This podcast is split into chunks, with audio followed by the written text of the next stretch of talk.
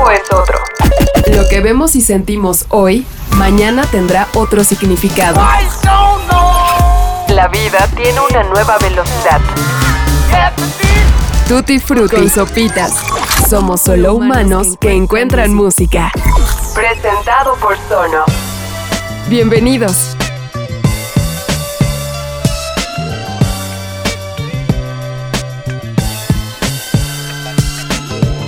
Hola, hola, ¿cómo les va? Sean bienvenidos a una nueva entrega de Tutti Frutti, el podcast especializado de música que esta semana estrenó un newsletter. Bueno, en realidad lo estrenamos la semana pasada, llevamos dos entregas y bueno, si quieren recibirlo, suscríbanse a través de Substack, y todos los jueves podrán estar recibiendo recomendaciones personalizadas de música, qué hacer, qué ver y por supuesto algunos de los temas más importantes que están ocurriendo en la música. Y les decía que esta semana abordamos un tema muy importante que además ha generado muchas reacciones, muchos comentarios y que nos dio pie precisamente a la temática de este podcast. Está relacionado, por supuesto, con el modelo de negocio que rige actualmente a la industria musical, a la industria discográfica, que además en un año en el que todos los artistas han tenido que parar por la pandemia, no han podido dar conciertos, no han podido vender mucha mercancía y por supuesto gran parte de sus ingresos ha venido directamente de las plataformas de streaming. Pero, ¿cuánto gana un artista por cada play que recibe de su música en las plataformas de streaming? Es decir, ¿cuánto dinero se lleva un artista por cada vez que le damos play a sus discos, a sus rolas en Spotify, en Apple Music y demás? La música habla por nosotros. Con sopitas. ¿Alguna vez se han puesto a pensar qué tuvo que suceder para que una canción llegara hasta nuestros oídos? Y no, no estamos pensando en esas historias llenas de glamour o de desamor, aquellas historias de niños que marcaron a los artistas y los mitos que vemos en libros, cine, televisión, series, etcétera, etcétera. No, de lo que estamos hablando es del proceso completo de todas las personas que contribuyen para que una canción pueda ser disfrutada por todos. Así como sucede en cualquier ámbito, en cualquier industria, todo comienza con la imaginación y una primera idea, sí. Pero, por ejemplo, a ver, si ponemos este ejemplo en algún restaurante o en alguna cocina, para inventar un platillo, pues bueno, lo primero que debemos tener es la idea del platillo que queremos hacer. Luego, la lista de ingredientes, ver si los pedimos al súper, vamos al mercado, pero para que esos ingredientes lleguen al súper o al mercado, pues tiene que haber unos productores, ¿no? etcétera, etcétera, etcétera. Toda una cadena de valor de la cual muchas veces no somos conscientes. Cada proceso es ejecutado por personas y es más que obvio, pero lo mismo sucede con la música, aunque pensemos lo contrario. Incluso hasta con los discos más indies de los indies de los indies, ¿no? Pues sí, tiene que haber alguien que lo produjo, alguien que lo mezcle, alguien que haya sido el ingeniero el que ayudó a conectar los cables, en fin, vaya, alguien que incluso pues acabó pagando el recibo de la luz del estudio o colocó manualmente en una caja ese disco para que se transportara de un lugar a otro y finalmente poderlo poner frente a nuestros ojos. Seguramente a estas alturas se están preguntando, bueno, bueno, Sopitas, ¿a dónde quieres llegar? Y el punto es precisamente a la conciencia. Lo que vemos en las portadas es un producto final, un trabajo arduo y extenso que en los últimos meses ha estado en el centro de la discusión gracias a un amplio debate que se está llevando actualmente desde varias posiciones en la industria de la música. Así que de esto vamos a hablar hoy en Tutti Frutti, porque hace unos días se dio a conocer una carta en la que distintos compositores y compositoras que durante muchos años se han resistido a hablar sobre cómo funciona la industria, bueno, han alzado la voz y han denunciado la presión de la que han sido objeto para regalar créditos de publicación de canciones en las que ellos tienen una amplia participación. ¿Y por qué nos importa esto? Bueno, pues porque en la actualidad existen grandes nombres en la industria musical que gracias a estas canciones se han vuelto populares. Y, ¿por qué no decirlo? Millonarios a expensas del trabajo de alguien más. ¿Cómo es que ha sucedido esto? El tema es mucho más complejo de lo que podríamos imaginar en este podcast, pero según la escritora estadounidense Emily Warren, que ha sido coescritora de éxitos de Dua Lipa, de Khalid o los Backstreet Boys, todo empieza cuando los grandes sellos discográficos deciden intimidar a los autores para que renuncien a una parte de las regalías que les corresponden por una canción. Pero además se les amenaza con relegarlos, literalmente como en cualquier otro trabajo godín, para dejarles de encomendar composiciones o incluso borrarlos e impedir que vuelvan a trabajar con algún artista de alto perfil. Por esta razón es que ha nacido un movimiento llamado The Pact o el Pacto. A través de una carta pública, el Pacto reunió un conglomerado de escritores con éxitos probados para exponer cómo funciona este modelo de negocios. La carta se firmó con la promesa de ya no permitir más que se regalen créditos de publicación o de composición a cualquier artista que no haya contribuido realmente a crear una canción. Los firmantes de esta carta no son cualquier cosa. Son compositores que han hecho canciones para artistas como Lady Gaga, Taylor Swift, Justin Bieber, Ariana Grande, Harry Styles, Lorde o Sam Smith. Es decir, estamos hablando de superestrellas del pop que, como imaginarán, tienen ganancias millonarias.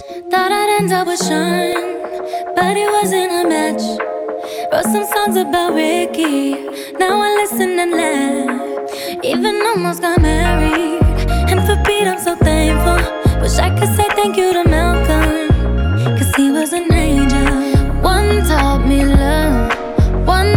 me patience. And one taught me pain.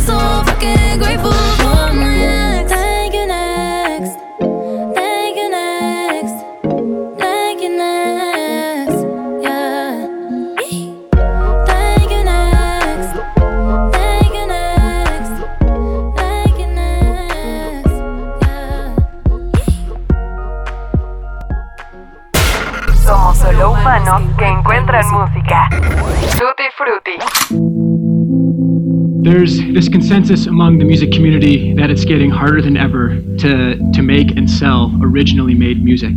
Conventional wisdom is pointing the finger at streaming services like Spotify and Apple Music for cutting the cash flow to us musicians. But the thing that I don't get is if people have access to these amazing music libraries, why is it that small music venues right now are struggling to stay open? Tomemos como ejemplo lo que acabamos de escuchar, Thank You Next interpretada por Ariana Grande. El crédito de la canción señala que fueron ocho personas, ocho, las que participaron en la composición de la misma. Ariana Grande, Charles Anderson, Michael Foster, Talia Parks, Kimberly Krasuk, Nom Jabitia, Tommy Brown y Victoria Monet. Y aquí surge algo muy interesante que es digno de un tutianálisis. Durante décadas, la música más popular del mundo, ya sea jazz, pop, rock, disco o cualquier género que les venga a la mente, fue dominada por dúos de composición. Un gran número de canciones entrañables que movieron al mundo fueron escritas a lo largo de seis décadas por dúos de composición, conformados básicamente por Jerry Lieber y Mike Stoller, Gary Goffin y Carole King, Jimmy Page y Robert Plant, Mick Jagger y Keith Richards, Elton John y Bernie Taupin, Joe Strummer y Mick Jones, Morrissey y Johnny Marr o John Lennon y Paul McCartney. En fin, la lista es infinita y obviamente nos faltaron decenas. Muchos hombres, por cierto.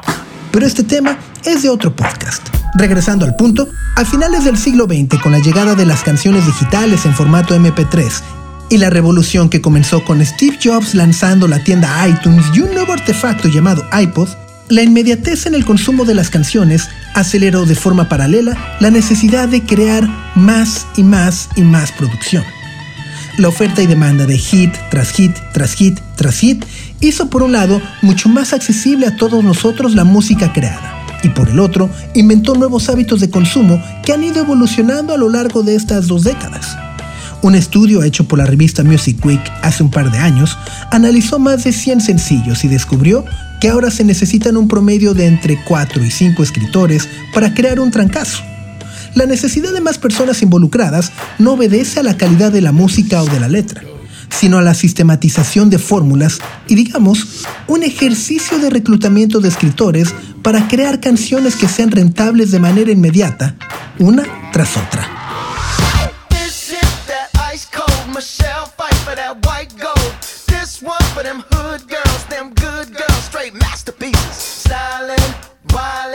Living it up in the city. Got Chuck's on with Saint Laurent. Gotta kiss myself, I'm so pretty. I'm too hot. Call the police and the fireman, I'm too hot. Make a dragon wanna retire, man, I'm too hot. Say my name, you know who I am, I'm too hot. And my band bought that money, break it down. Girls hit you, hallelujah. Girls hit you, hallelujah. Girls hit you, hallelujah. Cause Uptown Funk don't give it to you. Cause Uptown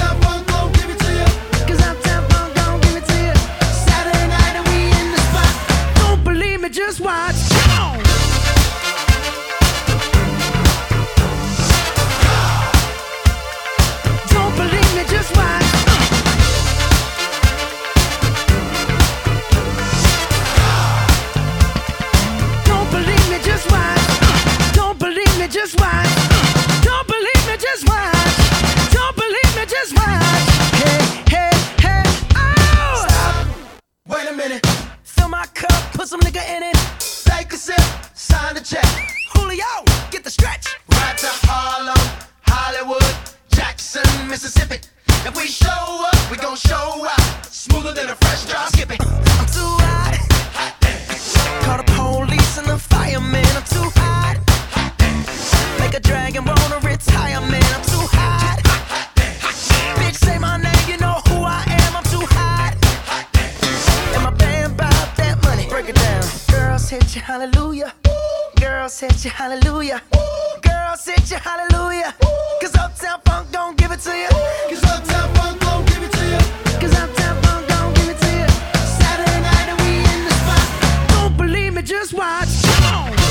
Mark Ronson, and the song I'm going to talk about is Uptown Funk, and the song I wrote with Bruno Mars, Jeff Basker, and Philip Lawrence. And uh, it started off as a jam at Bruno's studio in LA. I was working on my album Uptown Special, and I went over to play him some demos, and I thought it would be cool if we did something together. And uh, so Bruno jumped on the drums, Jeff was playing synthesizer, I was playing bass, and we just, Bruno just started this beat, and it really just came out of this jam. We just kind of, what happens is a lot of the times you record the music and then you sort of loop it to come up with the verse, you know, it's just playing on the other speakers, just on an endless loop. So we had that, and we came up with the first verse. Jeff came up with that great line, the Michelle Pfeiffer, white gold, and then everyone got excited. And then uh, Bruno went on tour, so every time we would get back together to work on the song would be every couple months, and Bruno had a break from the road. And sometimes it's hard when you get back together, you can never get that same amazing energy and inspiration as you do the first time.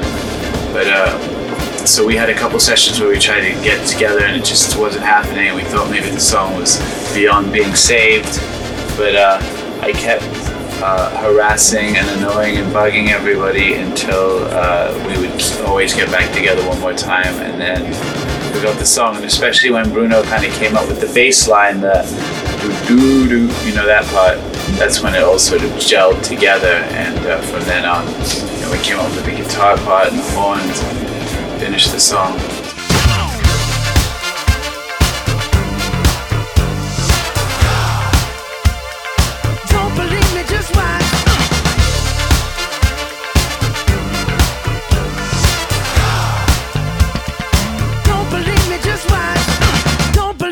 just watch. Don't believe me, just watch. Don't believe me, just watch. Hey, hey, hey, oh!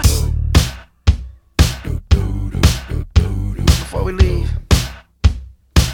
let me tell y'all a little something. Uptown, funk you up. Uptown, funk you up. Uptown, funk you up. Uptown, funk you up. Uh, I said, Uptown, funk you up.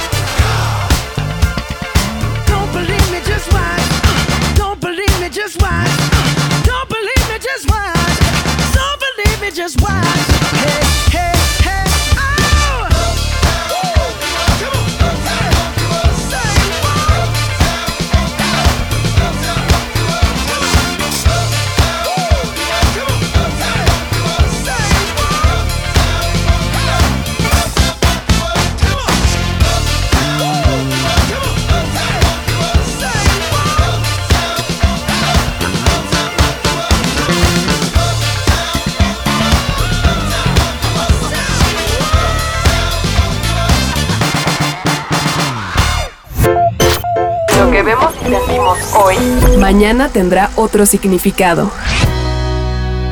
Tutti Frutti. Con sopitas. ¿Qué edad tenían cuando se enteraron que Uptown Funk de Bruno Mars y Mark Ronson no requirió de una, dos, cinco u ocho, sino de trece personas para crearla? Realmente fueron 13 personas, u 8 en el caso de Thank You Next de Ariana Grande las que participaron en la composición de las canciones. ¿Qué quiere decir que existan tantas personas acreditadas en la creación de un éxito? ¿Falta de talento? Bueno, eso es probable, pero lo que creemos es que el negocio de hacer música ha cambiado, así como su forma de distribución y de consumo. Lo que hoy se conoce como campamentos de escritura no es bueno ni malo en sí. Si una canción tiene 8 o 13 compositores está perfecto, pero lo que se cuestiona es el modelo de negocio ya que cada uno de ellos recibe una parte de las regalías y el dinero no se reparte de manera equitativa. Y ese es el problema que el pacto busca cambiar. Y no hemos ni siquiera tocado el papel que juegan las plataformas de streaming en todo este ajedrez.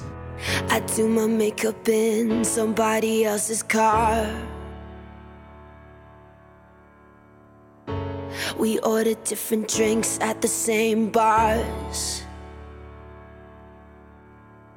I know about what you did, and I wanna scream the truth. She thinks you love the beach, you're such a damn liar. Well, those great whites, they have big teeth. Oh, they bite you. That you said that you would always be in love, but you're not in love no more. Did it frighten you?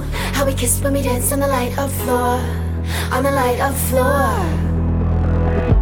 but I hear sounds in my mind. Brand new sounds in my mind.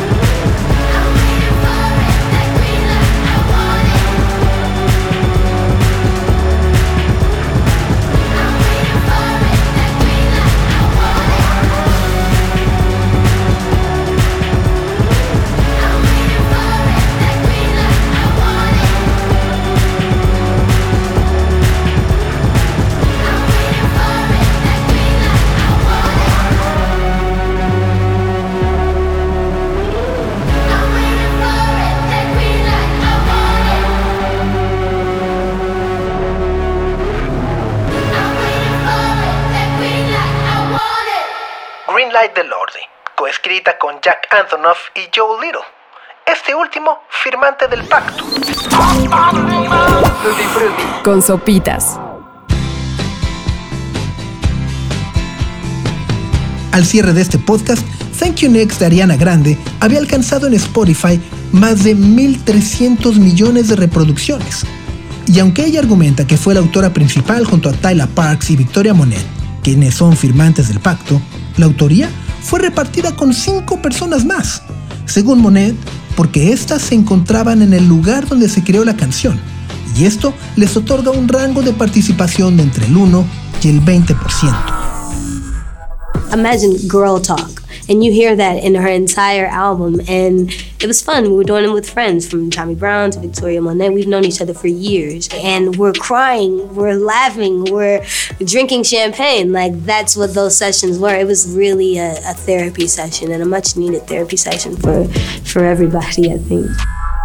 Tyler Parks afirma que al solicitar una negociación con las casas editoras o dueñas de los derechos, se les ha amenazado con no utilizar su canción, o bien que no será lanzada como sencillo. Recordemos que la figura del sencillo engloba una promoción o un impulso especial para dar un adelanto de un eventual disco o mantener la presencia del artista en cuestión de medios, lo que se traduce en reducir sus posibilidades de ganar dinero. Pero ahora vayamos al lugar del artista.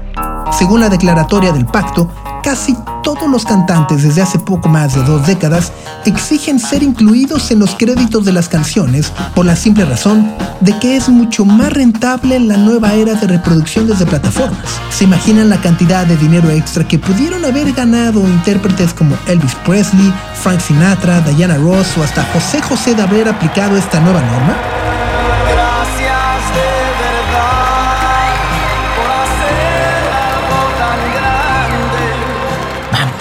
Hasta Luis Miguel. Y claro, ustedes dirán, Sopitas, ¿pero qué no nadan o nadaban en dinero los artistas mencionados? Obvio, pero su dinero no era generado a partir de las regalías o de los derechos de sus canciones. No al menos de forma directa. Muchos de ellos, incluso al día de hoy, ya no son dueños del máster de sus canciones, pero no era algo común si era solo intérpretes.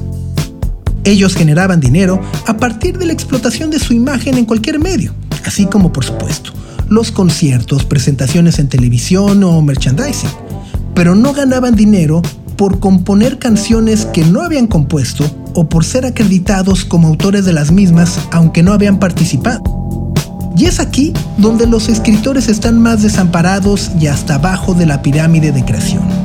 Porque estando sencillamente desde el anonimato, lo que una canción pueda generar económicamente es su único ingreso y nada más. Regresemos nuevamente al artista.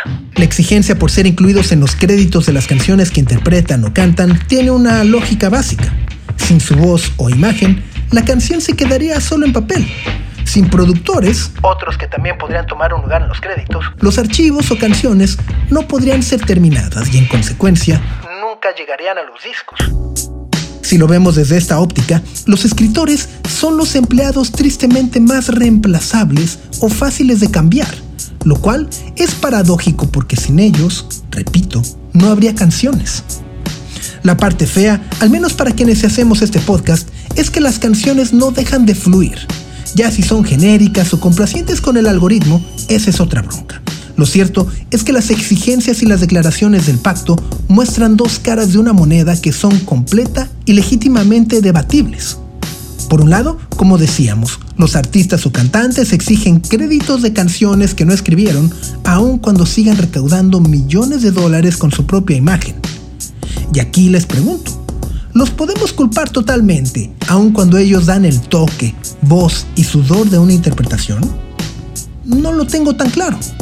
Lo que definitivamente está mal y seguirá dando de qué hablar son precisamente las tácticas y métodos de intimidación con los cuales artistas y sus representantes suelen someter a los escritores. And I know she'll be the death of me, at least we'll both be numb. And she'll always get the best of me, the worst is yet to come. But at least we'll both be beautiful and stay forever young. This I know, this I know. She told me don't worry about it. She told me don't worry no more. We both know we can't go without it. She told me you'll never be alone. Uh, uh. I can feel my face when I'm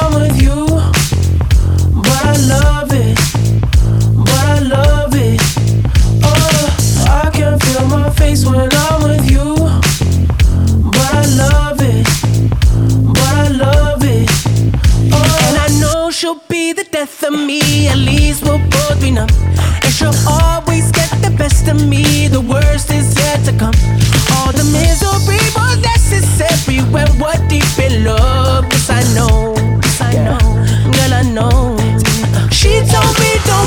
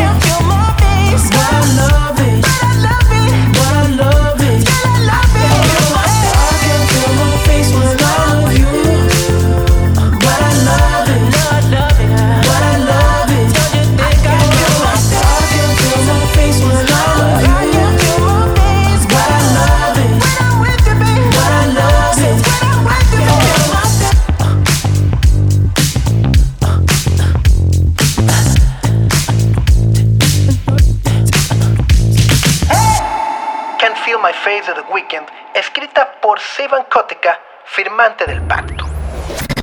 Somos solo humanos que encuentran música. Tutti frutti. Right, there's less artists that are just taking outside songs. The business has changed. There's very few of them, and there's very few artists that you can get an outside song where it will actually pay your rent because no one's selling albums anymore. I think the whole thing has changed. So, you know, I think if you're aiming for one of those A-list artists that will actually have a hit, I think you have to think out of the box and think what you think they should do, and hopefully they match that vision. But I think the whole you know, I think we're all we're all of us here have sort of been lucky and have, we've been doing this for a long time, so we're sort of we- have relationships in the business and we can and we have access to those kind of artists. But I think that for the for this next generation, for you guys, I think the the goal, you know, of course, if you can get a Katy Perry cut, great, you know. But I think it's changed so much and there's so few of those artists. I think it's about, you know, creating just creating great um, cutting edge music and find your own artists. You know, nowadays you've got like Disclosure, you've got the whole DJ movement. All it is is producers. El pacto es el primer salto de un gremio que no había podido articular en años la necesidad de renovación y revisión de las leyes que incluso datan de hace más de 100 años. Y ellos son los que lo explican. Finales del siglo XIX, la única manera en la que las personas podían consumir y compartir canciones era comprando las partituras para aprenderlas y tocarlas en casa. Después, las compañías empezaron a vender pianos o pianolas que reproducían las canciones de manera autónoma, gracias a que las partituras que antes se compraban ahora eran incluidas, digamos, precargadas. Los compositores de estas canciones, desde entonces, no eran compensados, pero se convirtió en un negocio redondo y las pianolas se empezaron a vender por cientos. En ese punto, el gobierno estadounidense consideró que las editoras musicales tenían el monopolio de las pianolas y eso se tenía que regular porque no era justo. Así que en 1909 el Congreso aprobó una ley que establecía la música como un binomio. Editores y compositores. Al registrar una canción, el gobierno entonces determinó un precio por el uso y reproducción de la misma, y de esto surgieron normativas que podríamos considerar buenas y malas. Entre las buenas están los derechos que protegían a los escritores y compositores cada vez que alguien o un medio, en este caso las penolas, utilizaban sus melodías. Lo malo es que la tarifa o el pago del derecho es determinada por el Estado. En 1909 se estableció que fueran dos centavos por canción. Y aunque han pasado más de 100 años y el formato de reproducción musical ha evolucionado a ser incluso intangible, las tarifas que se recaudan por una canción han aumentado de los 2 centavos originales de 1909 a tan solo 9.1 centavos. Esto es un aumento que únicamente refleja la inflación y sin la consideración de los múltiples formatos físicos o digitales que existen hoy en día. Es por ello que el pacto pide la revisión de una tabulación que data de hace más de 100 años. Plantea que la música debe ser creada de manera más libre, con eliminación de contratos que obliguen a sus creadores a entregar derechos que hayan tenido lanzamientos comerciales de grandes disqueras.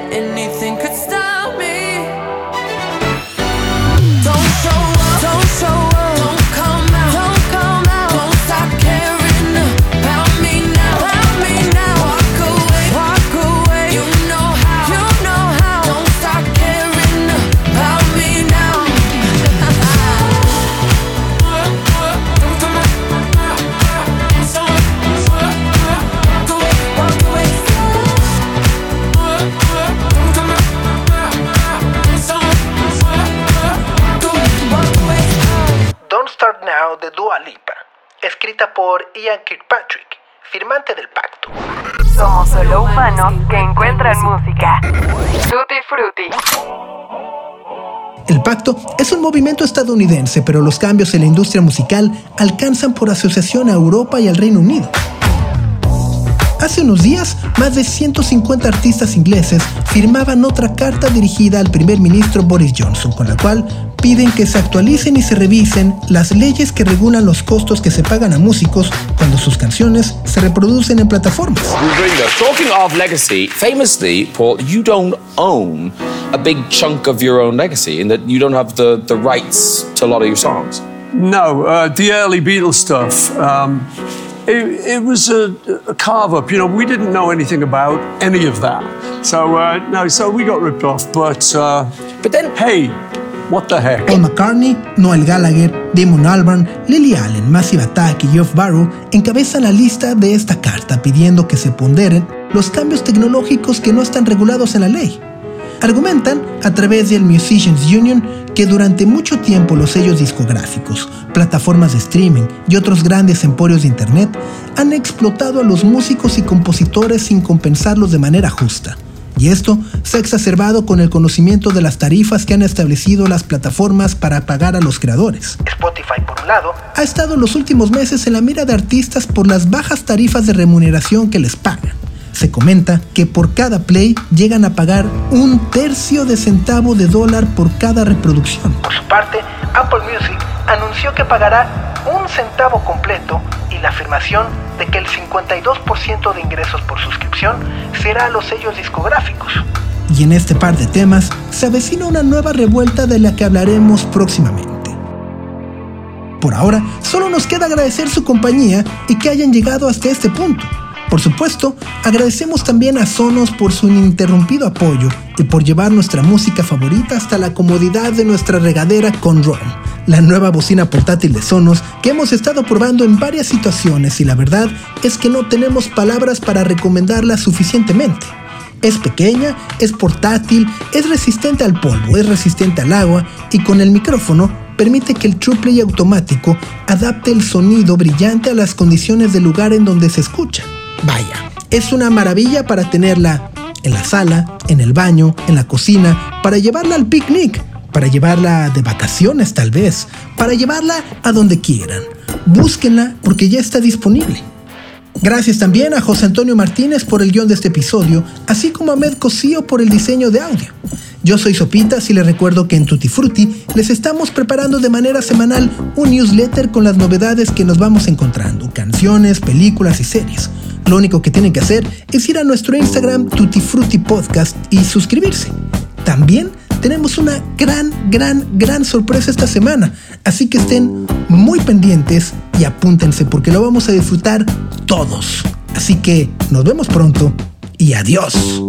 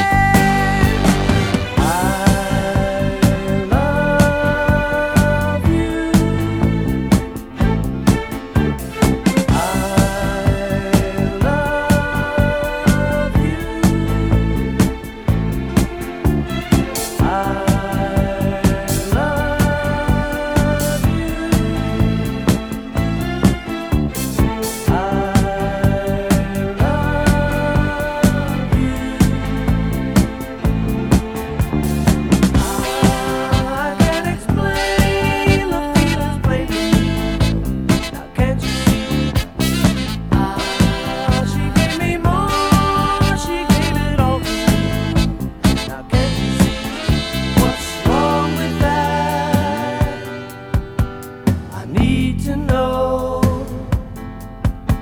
'Cause here I go.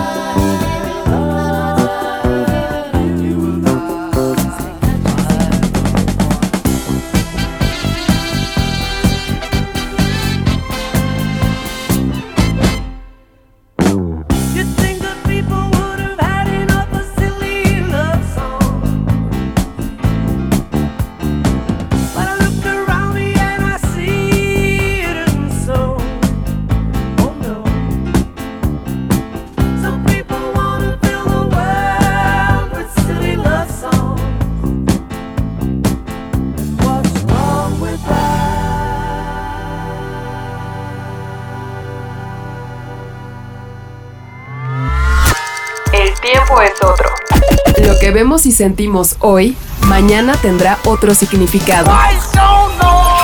La vida tiene una nueva velocidad. Tutti Frutti con sopitas. Somos solo humanos que encuentran música. Presentado por Sonos.